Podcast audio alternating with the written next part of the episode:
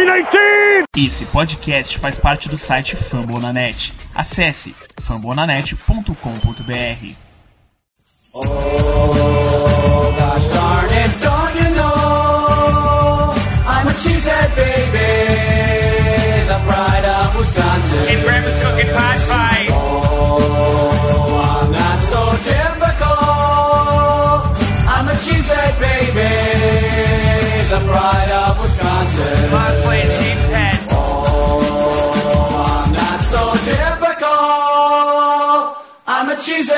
Baby, the pride of Wisconsin. Jim Bob, where the hell's my bowling ball? Fala nação, beleza? Aqui é o Guto. Mais uma semana, mais um podcast. Essa semana a gente tá com mais um convidado estrangeiro aqui. E a gente vai falar um pouquinho de Packers, de defesa e de muita NFL. Tá? Além da minha pessoa, tá comigo o Edu também. A gente vai fazer um bate-papo bem legal nas próximas horas. Edu, tudo certo? Tudo certo, cara. Boa noite, tudo bom? É, agradeço o convite para participar. Então, bora lá, não deixe de se inscrever nas nossas redes sociais aí, YouTube, Twitter, Instagram e TikTok, arroba Lamboleapers, underline. Vamos, vamos lá, então bora. Ross, primeiramente, muito obrigado por vir é, aqui pro Lambo Leapers. Bem-vindo ao programa.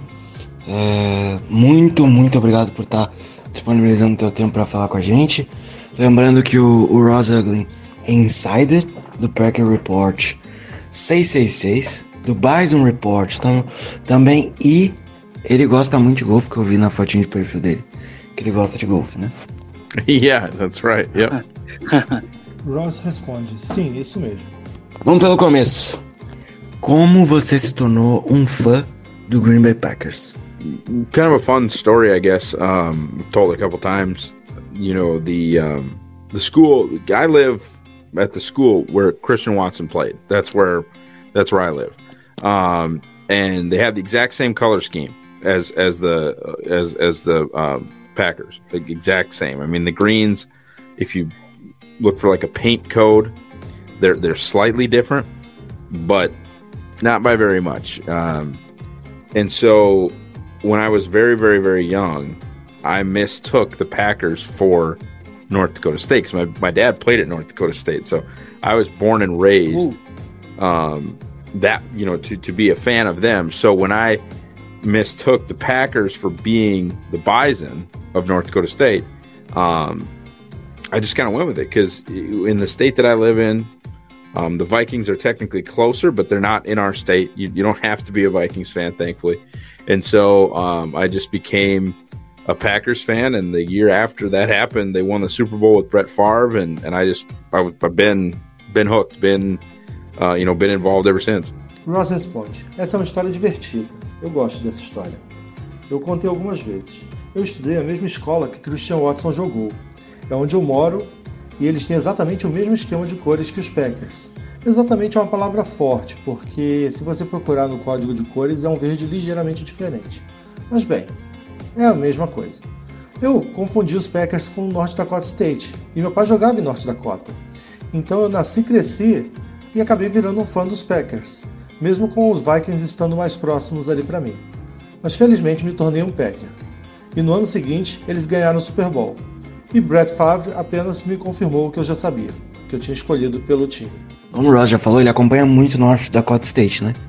Que é a universidade onde jogou Christian Watson. Então a pergunta que fica é: provavelmente assistiu muitos jogos do Christian Watson, né? yeah, yeah. Um, I've seen every game for Christian. Um, a lot of them in person, uh, and and for what we do over at Bison Report, I mean, I've I've broken down a lot of them too. So, uh, you know, I, I tell people I've seen every snap of Christian's career probably at least three times. Ross responde: Sim, sim. Vi todos os jogos de Christian Watson. Um monte deles ao vivo. E cara, os relatórios de Norte Dakota que a gente fez são, você sabe. Eu vi todos os momentos do Watson pelo menos três vezes na carreira. Sim, Ross, eu também vi muita coisa dele, mas eu tenho certeza que não foi nada comparado a tudo que você olhou e, e acompanhou da carreira dele. Ross, em todo o seu tempo cobrindo Packers, né? A pergunta que fica é qual foi o momento mais legal, o momento mais memorável uh, para você em, em, todos esses anos cobrindo aí a franquia de, de Wisconsin? Sure. Um, you know, I, I didn't actually start what you would call covering the team until 2013, and and certainly didn't do it um, on a, like a credentialed basis where I get to go to practice and I get to go to the press conferences and get to go to the games for free until um, Matt Lafleur came into town. We actually kind of arrived at the same time. I never uh, technically, really credential wise, covered the Mike McCarthy era at all. Um, so covering the team, uh, especially in a situation where I was in the building, I, I would have to say was the win at Arizona, um, just because I remember being in that press box, and when you're in the press box, a lot of the times, you know, like Murphy's there, um, Goody's there, like that's where they also put the executives for the opposing team. They don't necessarily have a suite, so um, just like their live reaction to the to the Douglas interception, and you know, there's no cheering in the press box. You're not supposed to, but just people's legitimately shocked reactions as it seemed like the Packers were going to give that game away, and then all of a sudden, um, boom, Rasul's got the ball, and they're going to win. Uh, that that, and, and, then the post game press conferences and and things of that nature. Just, um, it was a heck of a win. It was it was and certainly memorable. Certainly, um, I don't go to a ton of road games. Uh, in fact, Andy Herman, my right hand man, takes care of a lot of, of the of the home games as well. But I happen to be in Arizona for that, and that one sticks out for sure. Ross responde: Eu comecei a cobrir o time em 2013, mas com certeza não fiz isso com credenciais ou podendo entrar em jogos de graça ou podendo participar das coletivas de imprensa. Até que Matt LaFleur chegou à cidade e nós meio, que chegamos ao mesmo tempo. Eu não cobri nada em termos de credenciais na era do Mike McCarthy. Então, cobrindo o time, eu tenho que lembrar da situação daquele jogo do ano passado em Arizona. Só porque eu lembro de estar na sala de imprensa, muitas guloseimas, comidas, o pessoal da imprensa, e não necessariamente o pessoal poderia torcer, né? Mas aquela reação ao vivo, a interceptação do Douglas mexeu com todo mundo. E na, na sala de imprensa você não deveria fazer isso, né? Mas foram reações legítimas das pessoas chocadas com a impressão de que o Packers ia entregar aquele jogo e de repente o Razul pegou a bola, ganhamos o jogo. Foi marcante para mim porque não sou de cobrir muitos fora, jogos fora de casa. E o Andy Herman cobre meu braço direito, cobre a maioria deles em casa. Então, por acaso, poder estar no Arizona naquele dia se destaca com certeza. Bom, a última questão é pessoal, né? É sobre a pandemia e sobre como isso afetou a cobertura de vocês durante ela e como vocês fizeram para cobrir o Green Bay Packers durante esse período. Yeah, I mean, honestly, and this is rare, I would say, like my perspective, you know, um, kind of managing a site or public or, or, being the publisher more as being like on the beat. Like I, I would call Rob Demovsky on the beat. I would say that Matt Schneidman's on the beat. Um, and I have tremendous respect for those guys, but like what I do is a little bit different. I could be on the beat, but I don't live there. So the COVID 19 pandemic actually made things way easier for me because I can be 500 miles away on the same Zoom call and Schneidman lives downtown and, and we're on the same Zoom call, even though I'm not in Green Bay. He, you know, so um, in, in that way, I kind of miss COVID 19 or at least the uh, certainly none of the terrible things that came along with it, but in that way, I kind of miss the protocols because um, at that time, I, I don't have the opportunity. Mean, my wife, my children are here. Uh, my wife has a business here. Uh, I have a business here, and so um, the opportunity to live in Green Bay has passed me by. That's that's never that's not going to happen. I, I will visit. I love visiting, but I'm not going to live there. So the the access via Zoom was awesome and now we don't have it, and that's that's fine. Um, but yeah, that so so for us, I have a unique perspective. I mean, for us, it made life easier. Ross responde: Isso é raro. Eu diria que, na minha perspectiva, existem dois tipos de gerenciamento de um site por escritores. Um cara mais no ritmo, que seria o Rob Demovsky, e um cara mais tipo batida, que seria o Matt Schneidman. Eu tenho um respeito imenso por esses caras, mas eu faço de uma maneira um pouco diferente. Eu poderia estar lá ao vivo, mas a pandemia ela me ajudou nisso, porque mesmo a 500 milhas longe de Green Bay, eu estava na mesma chamada de Zoom Schneidman. E isso ajudava muito. E então o Covid-19 para o meu trabalho não foi um empecilho para mim. Claro que tem as coisas terríveis que aconteceram e vieram junto com isso. Mas dessa forma ele meio que conta que diz que sentiu falta dos protocolos, porque ele na época ficava perto da esposa e conseguia trabalhar perto da esposa e dos filhos. E ela tem um negócio na, na cidade que eles moram. Ele adora visitar Green Bay, diz que adora ir aos jogos, mas diz que nunca vai morar em Green Bay. Agora, não temos isso em perspectiva, que é morar em Green Bay. Eu acho que a pandemia nesse ponto tornou tudo mais fácil. Bom, o que eu posso confirmar com essa sua resposta é que a pandemia foi muito, muito maluca. Bom, a gente passou pelas perguntas pessoais, agora a gente vai falar do time e principalmente dos jogadores, né? O Edu vai começar e depois sou eu. Hey Ross, é muito bom estar falando com você. É, eu acompanho você no Twitter há alguns anos e eu realmente gosto do conteúdo que você coloca lá. A minha primeira pergunta que eu tenho para você é sobre os wide receivers novatos. O Rodgers geralmente não tem um bom histórico com wide receivers rookies, né? Mas dada a idade dele e as opções que ele tem esse ano, ele meio que tem que fazer funcionar, porque nós usamos duas escolhas é, de primeira, de segunda rodada para pegar o Watson e o Dobbs também parece ser um, um bom recebedor. O que você acha que vai acontecer em relação a isso? It'll be very interesting. Um, it's something I'm, I'm, I'm, very much looking forward to watch. I'll be there for the first two days of camp. Um, you know, because in a perfect world, if everybody stays healthy, everybody gets healthy, and everybody stays healthy, he can bring those guys along slow. Because if Sammy Watkins can stay healthy and stay productive, he can be a thousand yard receiver. Now, I don't know as though that's going yes. to happen but it can happen. It has happened. It literally has happened. So there's certainly a world, and they they'll rotate guys, but there's certainly a world in which the top three receivers are Lazard, Cobb, and Watkins. And then it like like I said, everybody gets healthy, everybody stays healthy. You start to involve Aaron Jones in the passing game. You start to involve Robert Tunyon in the passing game. They want to get a look at Tyler Davis.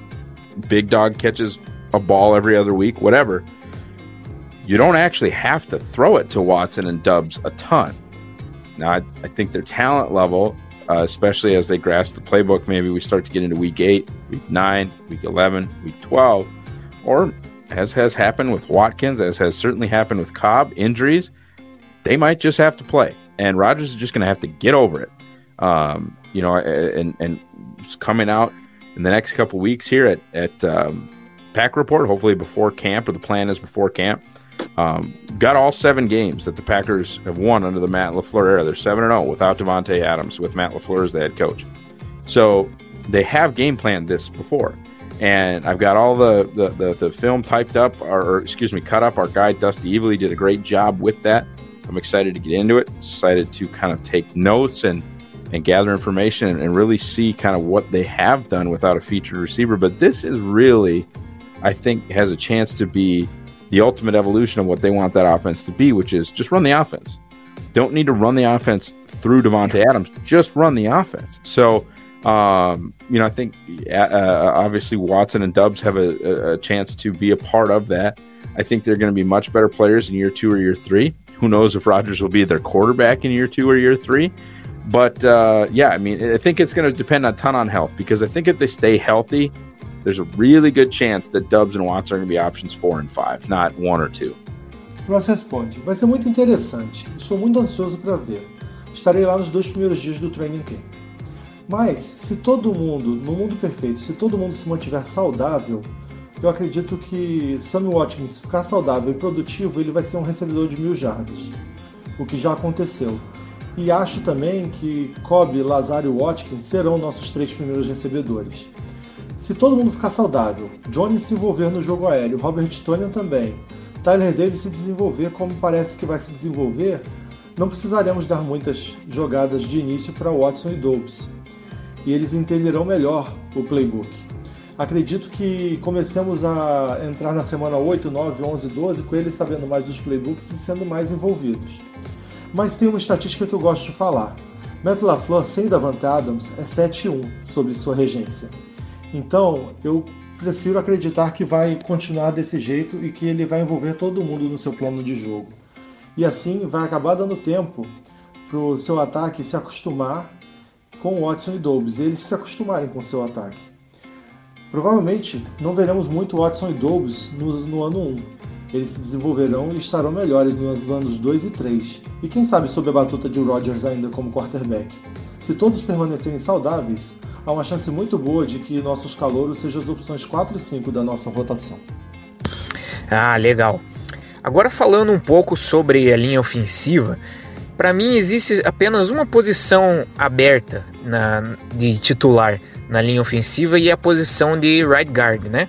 Como que você acha que essa batalha posicional vai acontecer durante o training camp? I'm very interested. You know, um, I'm, I'm, I don't know if I agree with you. Okay, and a okay. lot of it is health related, though. You know, I mean, I, I Yes, think, yes. I think Bakhtiari is going to be back. I mean, this has been the strangest knee injury of all time, but you know, and and and, and then I think, I think they're going to move Jenkins out to tackle, and, and then if that's the I case, agree. and Bakhtiari is available, and Jenkins is available, then you're right because John Runyon Jr. is not going anywhere and Josh Myers isn't going anywhere. Um, that other thing is is really really interesting though. Um, I'm excited for Sean Ryan. Uh, Royce certainly has ability, um, and and I'm excited for him as well. And then Zach Tom, who who I actually kind of view as more like a center or a tackle, kind of like a JC Treader. I don't know if he really has.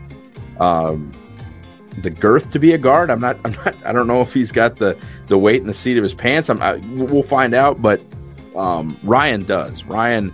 Ryan's a bear. He reminds me a lot of Josh Sitton, and I'll, I am very interested Yes. to see if um, if if Royce can hold him off because I don't. I don't think there's any reason to just assume that Royce isn't going to make it either.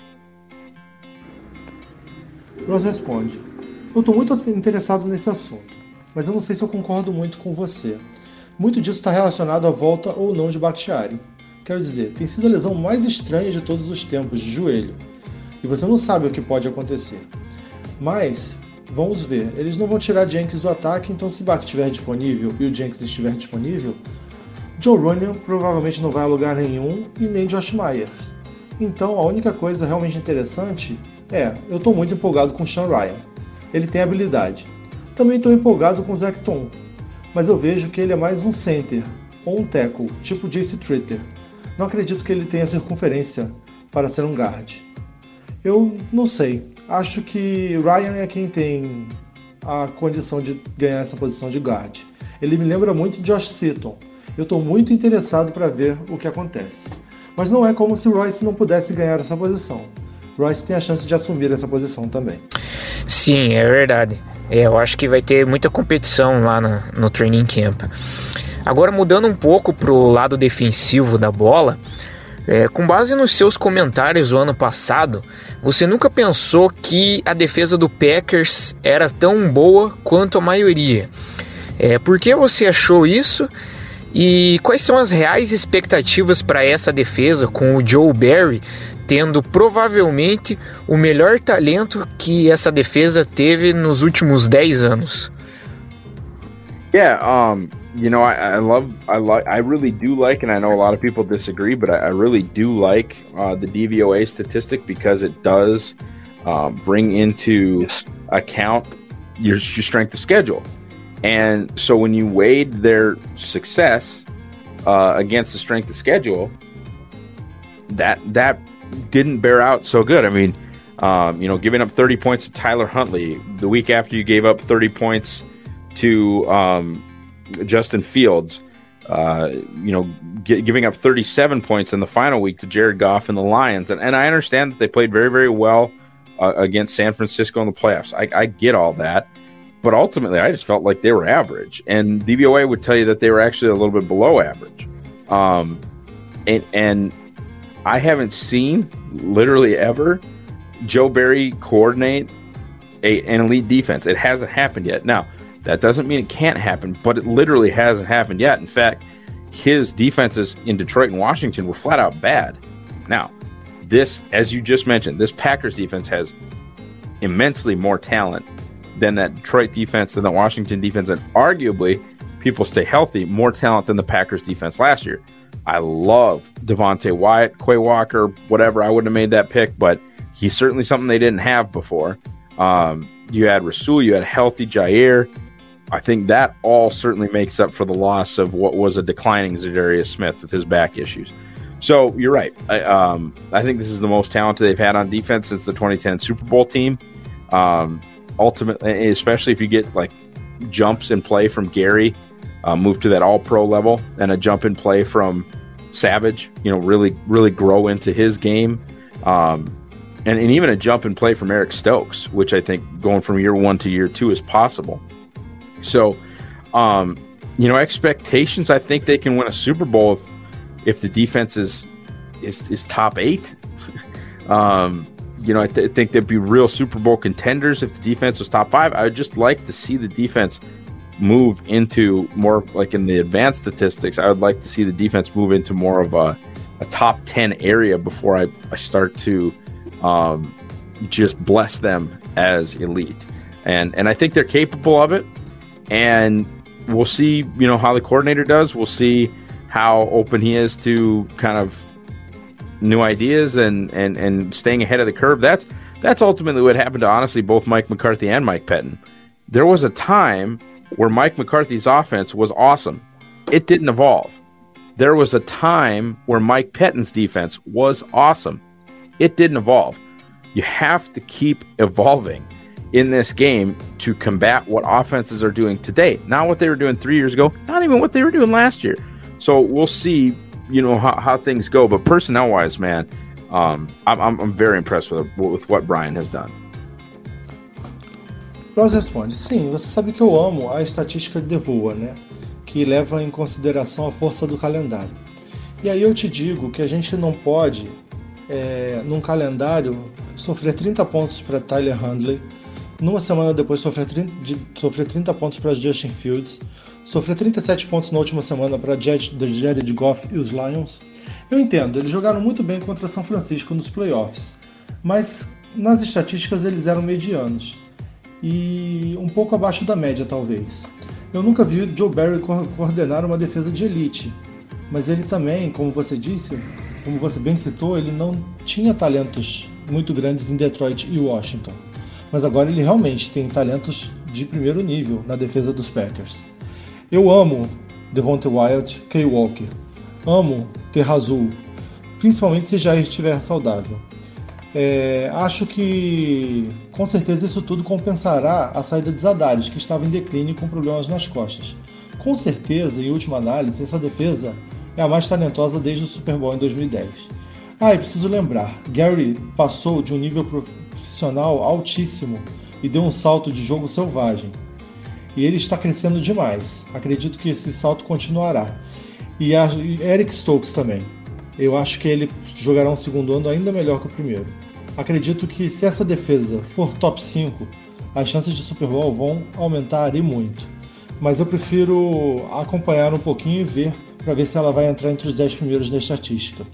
É bom lembrar que é preciso continuar evoluindo na NFL. Mike McCarthy e Mike Patney sofreram isso. O ataque de Mike McCarthy vinha muito bem, deu uma, estanca, uma estancada e parou. Mike Patton aconteceu a mesma coisa na defesa.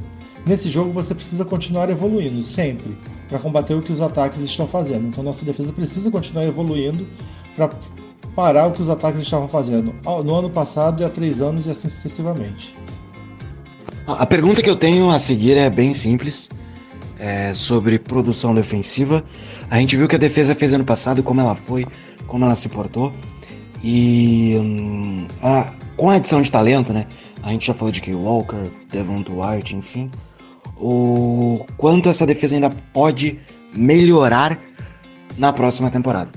The, two guys yes. I'd like to look to see it from. I don't think you're going to get a huge jump in productivity from Gary. I think you might just see a little bit more um, consistency. Uh, the two guys that I would really like to see jumps from would be Stokes and Savage. Um, Stokes is, has been excellent. Uh, if he plays like he did last year, he will be a very, very useful player. If he can play the damn ball in the air and actually catch interceptions, he will be a much more useful player. And I think if he just catches the balls that are thrown to him, that would just be a significant productivity jump. And we've just seen inconsistency from Savage as well. I mean, we've seen games where he looks like the best player on the defense, and we've seen games where he is legitimately a problem.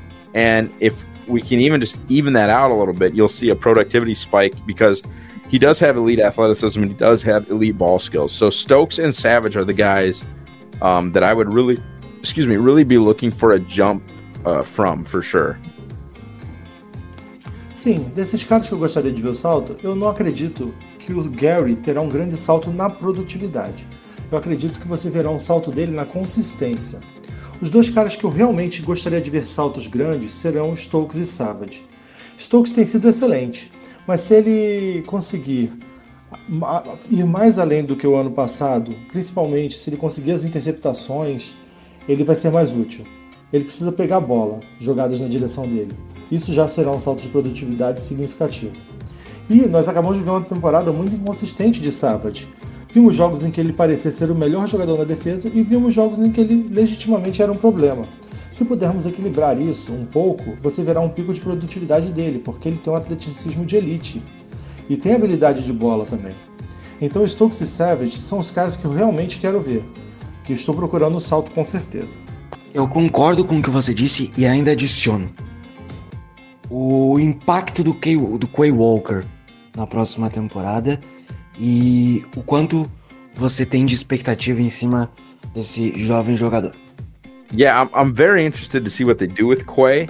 Um, I, I I was flabbergasted by the pick. I, I was just shocked because this was a team that seemingly had a hole in the middle of its defense for 15 years, and they didn't do anything about it. You know, um, you can argue about whether or not the AJ Pitt, Hawk pick worked out, but since that pick, they just refused to take a linebacker high.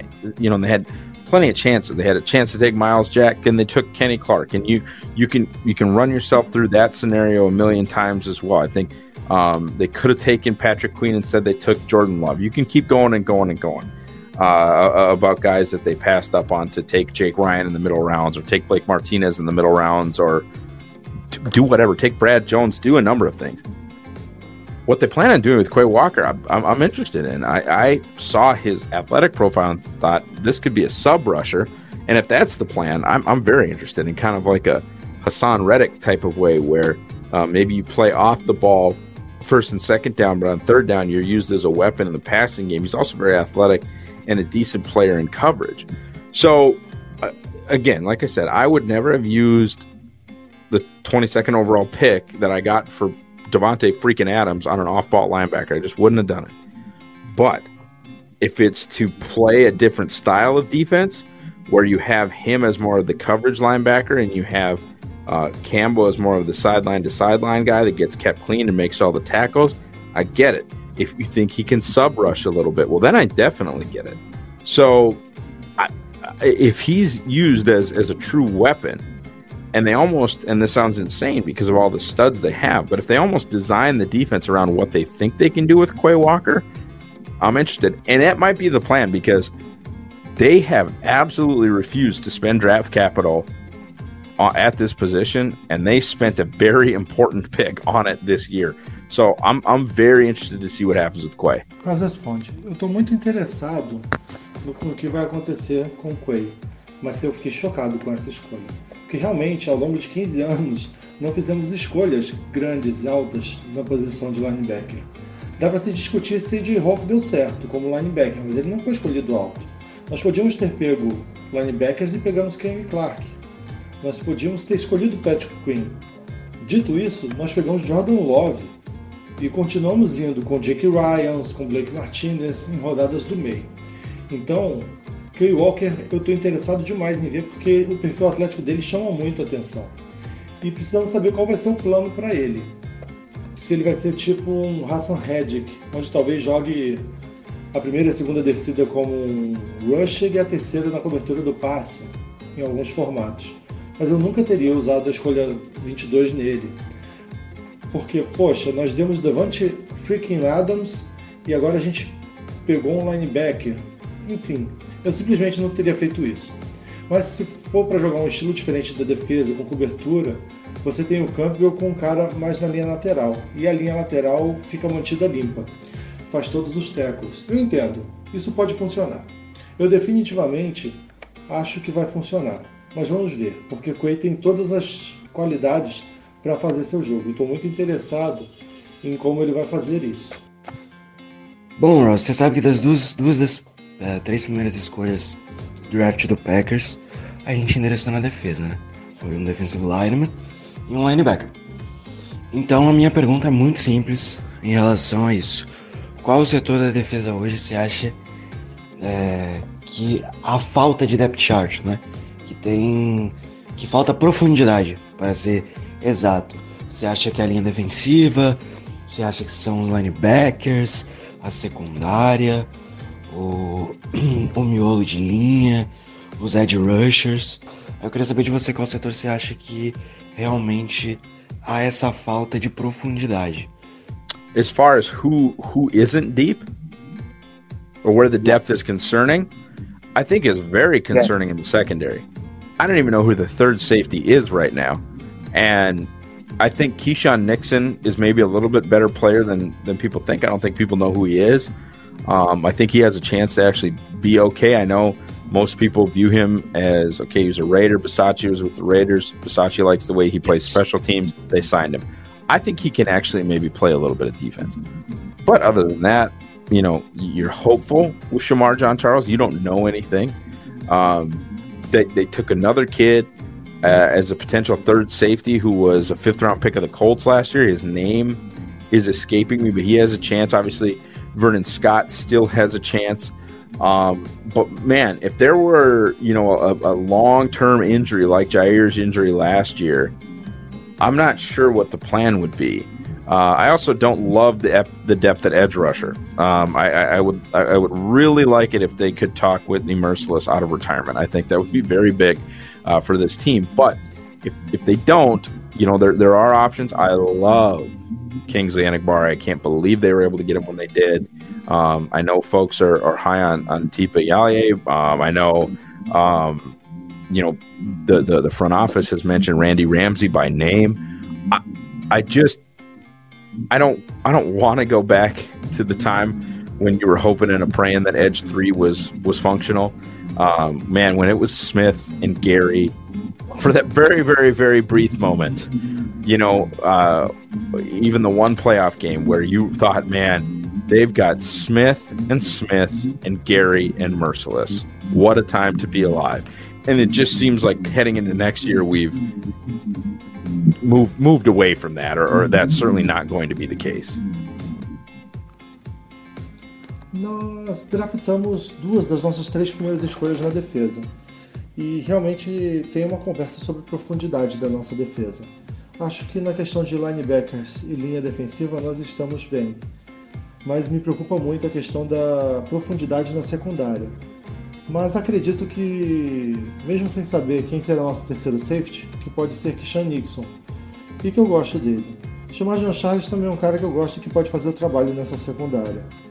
Acho que funcionaram bem ano passado sem o Jair, então acho que podem se acostumar esse ano também e gerar uma profundidade boa. Outra coisa que eu não amo nesse time é a profundidade de Ed Rusher. Eu realmente gostaria que Mercilus não tivesse se aposentado. Acho que ele seria grande para esse time. Não sei se eles têm mais opções. Eu amo Kingsley Barry, mas não acredito que virão ou farão qualquer coisa para pegá-los. Nosso front office menciona o Randy Ramsey. Eu não sei se vai ser um cara funcional porque quando temos Smith Gary por muito ou muito breve, você sabe que funciona. Mas no jogo de playoff, você pensou, cara, eles têm Smith, Smith e Gary. É impiedoso. Esperamos que a gente ache essa terceira cabeça. Você disse que a defesa ela pode ser uma defesa top 8, né?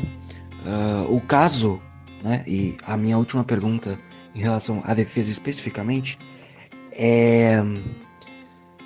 Ela poderia talvez até superar as expectativas que você colocou e talvez ser uma defesa top 3, top 5? Yeah, I think you can. I mean, um, again, I, I have my own misgivings about the coordinator.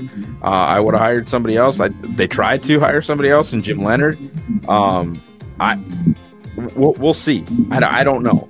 Uh, personnel wise, hell yes.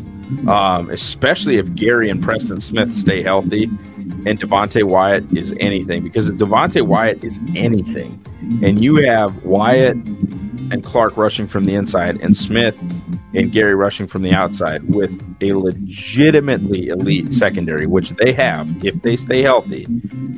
This is a passing league, man. And honestly, with, with what I believe, what, what I think of TJ Slayton as a run defender or a potential run defender with Kenny Clark, the way he defends the run, Dean Lowry, the way he defends the run, the way Jerron Reed defends the run, um, and, and then Devondre Campbell being kind of that dude in the second level like I don't think they're going to be embarrassing against the run. So if they're not embarrassing against the run and they're elite against the pass, that's a hell of a recipe. And I, I think they really have a chance to be to be great if if Joe Barry does a good job and they stay healthy. I, don't I don't think top five or top three is out of the question. I I, I believe in the personnel absolutely.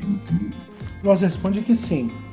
Acha que pode, podem ser um top 3, um top 5, mas tem suas próprias dúvidas sobre o coordenador. Ele disse que teria contratado outra pessoa. Que, e que eles tentaram contratar outra pessoa, um Jim Leonard. Mas vamos ver. É, ele confia nas escolhas, especialmente se Gary e Preston Smith permanecerem saudáveis. Ele acha que Devonta Wyatt, se Devonta Wyatt for qualquer coisa, porque Devonta Wyatt é qualquer coisa, você tem Wyatt e Clark por dentro, Smith e Gary apressando o passe por fora, com uma secundária de elite tudo é sobre se manterem saudáveis. Tudo passa por isso. E honestamente, ele pensa que TJ Slater é um bom defensor de corrida, assim como Kenny Clark, Dean Lowry, provavelmente, e Jordan Reed também defende bem a corrida.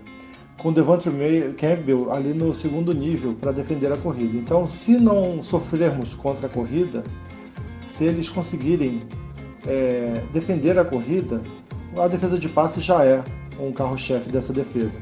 Então ele acha que se Joe Barry fizer um bom trabalho, realmente, e todo mundo permanecer saudável, essa defesa não está fora de ser um top 5 ou top 3. Bom, como a gente citou no início do programa, o Ross ele acompanhou muito North Dakota State, ele é um cara que tem um, uh, um acompanhamento muito próximo dessa universidade, e eu vou reiterar a pergunta, mas vou ser mais específico. Você assistiu muitos jogos do Christian Watson, pessoalmente também, como você já citou. Mas a pergunta que eu tenho é: qual é a principal característica, qual é o principal ponto, o que mais se destaca no jogo do Christian Watson? For Christian, it, it's just the athleticism. I mean, I've seen him run, jump over guys at full speed, like jump over them.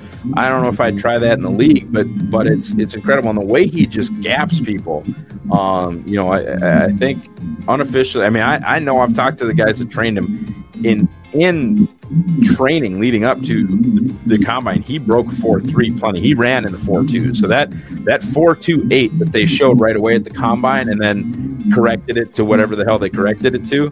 He's run four two eight, four two nine. I mean, he has done that before, and and the, his size, the way that he just glides past defenders, and FCS is a lower level of football, no question. But he sometimes made guys looking like they had cement shoes on. I mean, it, it's it's crazy the athleticism um, that, that, he shows, and that is what defines him as a football player. I'm not saying he's not skilled. I'm not saying he can't become more skilled, but you when you watch him, it's the athleticism that jumps out at you. It's he is bigger, he is faster, he is stronger, and he can jump higher. He, he does all of those things, and that is what jumps out. Ross responde: Eu diria que apenas o atleticismo. Quero dizer, eu vi pular por cima de caras a toda velocidade e pular sobre eles. Isso é incrível. É, surpreende muitas pessoas, mas eu não tentaria isso nessa liga.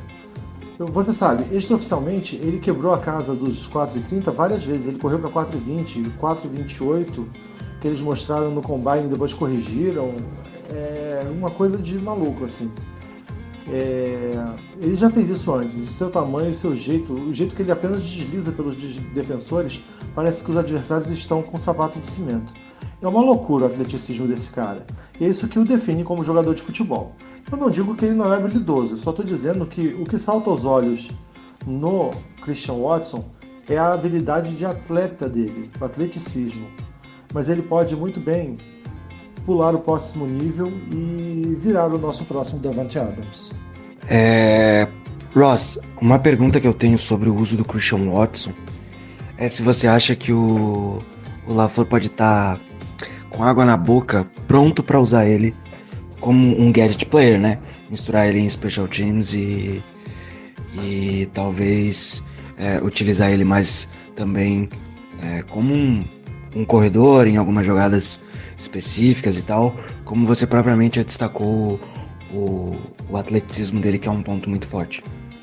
I, I do, and especially you know, and, and this is what I was kind of saying all along, which is just I don't think you're going to get Matt LaFleur to ever say, and he's probably right, that, oh, we're a better offense without Devontae Adams. You don't just take the best receiver in the league off your team and become a better offense the next day.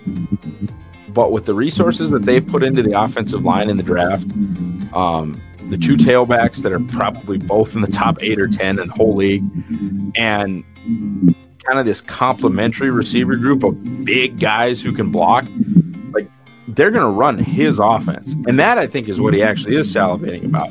Of course, he didn't want to lose Devontae Adams, but this idea that Rogers' security blanket is gone, and that, and not that he doesn't think Rogers is going to do the right thing, but like, is just this throw it to who's open, run the offense, do what you're supposed to do.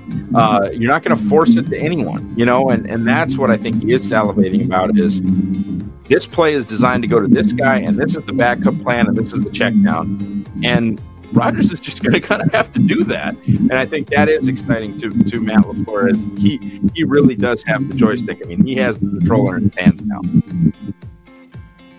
Acho que ele vai fazer isso, principalmente no primeiro ano.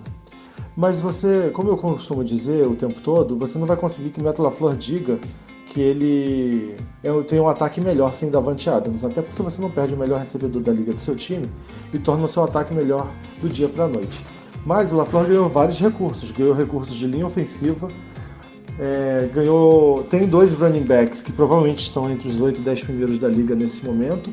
Tem um grupo de recebedores muito capazes e que podem bloquear e fazer executar seu ataque de uma maneira que ele realmente está salivando para ver como se vai se encaixar sem o Davante Adams. Claro que ele não queria perder, Davante, mas essa ideia de que Rodgers, a segurança do Rodgers no Davante se foi, não é uma coisa que acha que vai fazer tanta falta ele acha que o ataque vai se mover mais fluidamente, sem ter que forçar ninguém, porque você já conhece, porque você já tem um recebedor de elite. Então ele está salivando para ver como vai ser tudo projetado e como o Rodgers vai fazer isso com os ajustes de LaFleur.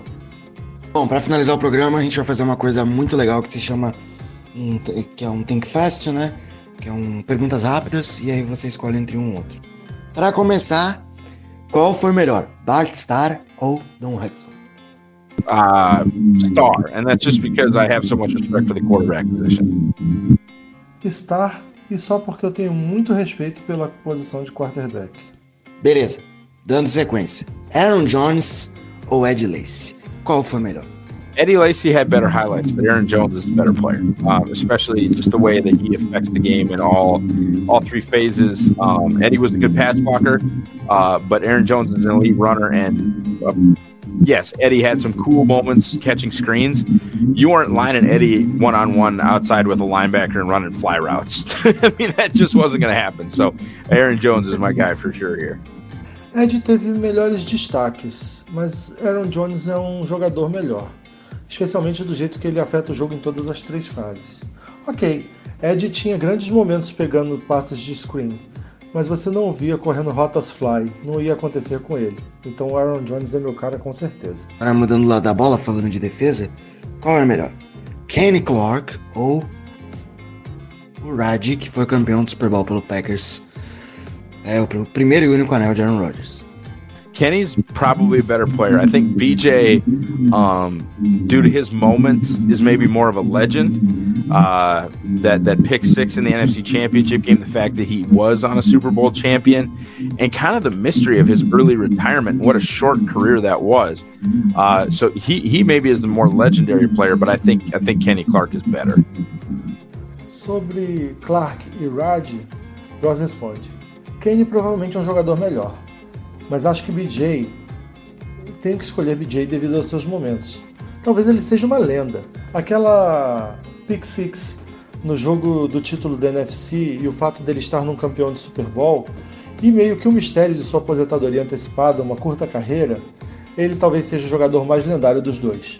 Mas acho que Kenny Clark é melhor. A gente vai inverter, né? Ao invés de perguntar pra você qual é o melhor, eu quero saber qual é o pior. Ladarius Gunter ou Nick Perry? I, I would have to go with Ladarius. You know, Nick, Nick, Nick had everything, um, and I think you saw that in his contract here. It was unfortunately injuries that really were were kind of what destroyed him. I think uh, Ladarius just didn't have it, and it wasn't really his fault. I mean, you just it's very hard to play corner in this league running a four seven. It's just hard. I don't care if you're six three because he was tall and long or whatever, but like.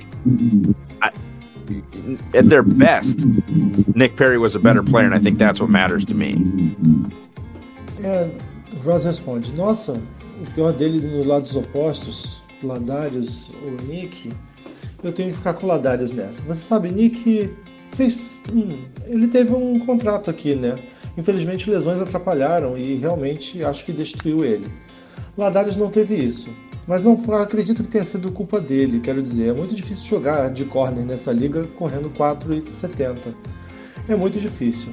Não importa se você é grande e longo, o que quer que seja. Mas no seu melhor, Nick Perry era um jogador melhor. E acho que é isso que importa para mim. Finalizar o nosso jogo rápido, é uma pergunta simples, que é qual jogo do Packers foi especial para você? for me, um, right before I kind of became what I am now, was from a, um, media perspective. I had just gotten married, and um, our my I, was, I had been the best man at, at my best friend's wedding, and I gave for their wedding present. I said, you know, my my then fiance, now wife, and I will bring you to um, a Packers game. We'll pay for everything, and and so me and my wife and my best friend and, and his new wife went to the 20 to nothing comeback game against the Bears on opening weekend. And just the way that the crowd I mean it was like it, it was like like a, almost like a professional wrestling event. Like it almost like it was scripted and, and the crowd just kept getting they, they they did the whole thing where the the good guy's down on the mat and then he comes back and as the good guy was coming back the crowd roared and roared and roared and finally um, you got the storybook ending with the Cobb touchdown and ultimately with uh, you know the defensive stop that they were able to get as well. It, it was man it, it was it was something in a moment I'll never forget Ross responde: Ah, essa é uma história um pouco antes de eu me tornar o que eu sou agora do ponto de vista da mídia. Eu tinha acabado de me casar e ia ser padrinho de casamento do meu melhor amigo. E desde presente para ele de casamento, disse que iria com a esposa para ver um jogo dos Packers. E nós íamos pagar por tudo. Então eu e minha esposa, meu melhor amigo e a sua nova esposa fomos para aquele jogo em que os Packers viraram, perdiam por 20 pontos dos Bears no fim de semana de abertura e do jeito que a multidão se comportou naquele jogo. Foi quase um evento de luta livre profissional, como se tivesse sido roteirizado. E a multidão continuava entendendo ao longo da partida que tudo precisava dar certo, o que nosso cara estava tinha ido ao chão e que quando ele volta, quando o nosso mocinho volta, a multidão ruge, ruge, ruge e finalmente entra para o livro de histórias aquele jogo, terminando com o touchdown do Kobe. E depois aquela parada defensiva magnífica. Esse é um jogo que um momento que eu nunca vou esquecer. Bom, Ross, muito obrigado por disponibilizar seu tempo para vir falar um pouquinho com a gente sobre o Green Bay Packers, sobre sua trajetória, sobre o North Dakota State também, né? O Ross falou bastante e principalmente sobre futebol americano, um esporte que a gente tanto ama. Tá bom? Muito obrigado e lembre-se, volte sempre. Foi muito divertido. Até a próxima. Thank you guys. I really appreciate it. This was fun. Então, galera que acompanhou até aqui, muito obrigado para quem veio. A gente vai ficando por aqui com mais um Lambo Leapers Podcast. Esse foi um bate-papo muito legal com o Ross Uglin. Até a próxima e tchau. Esse podcast faz parte do site Fambonanet. Acesse fambonanet.com.br.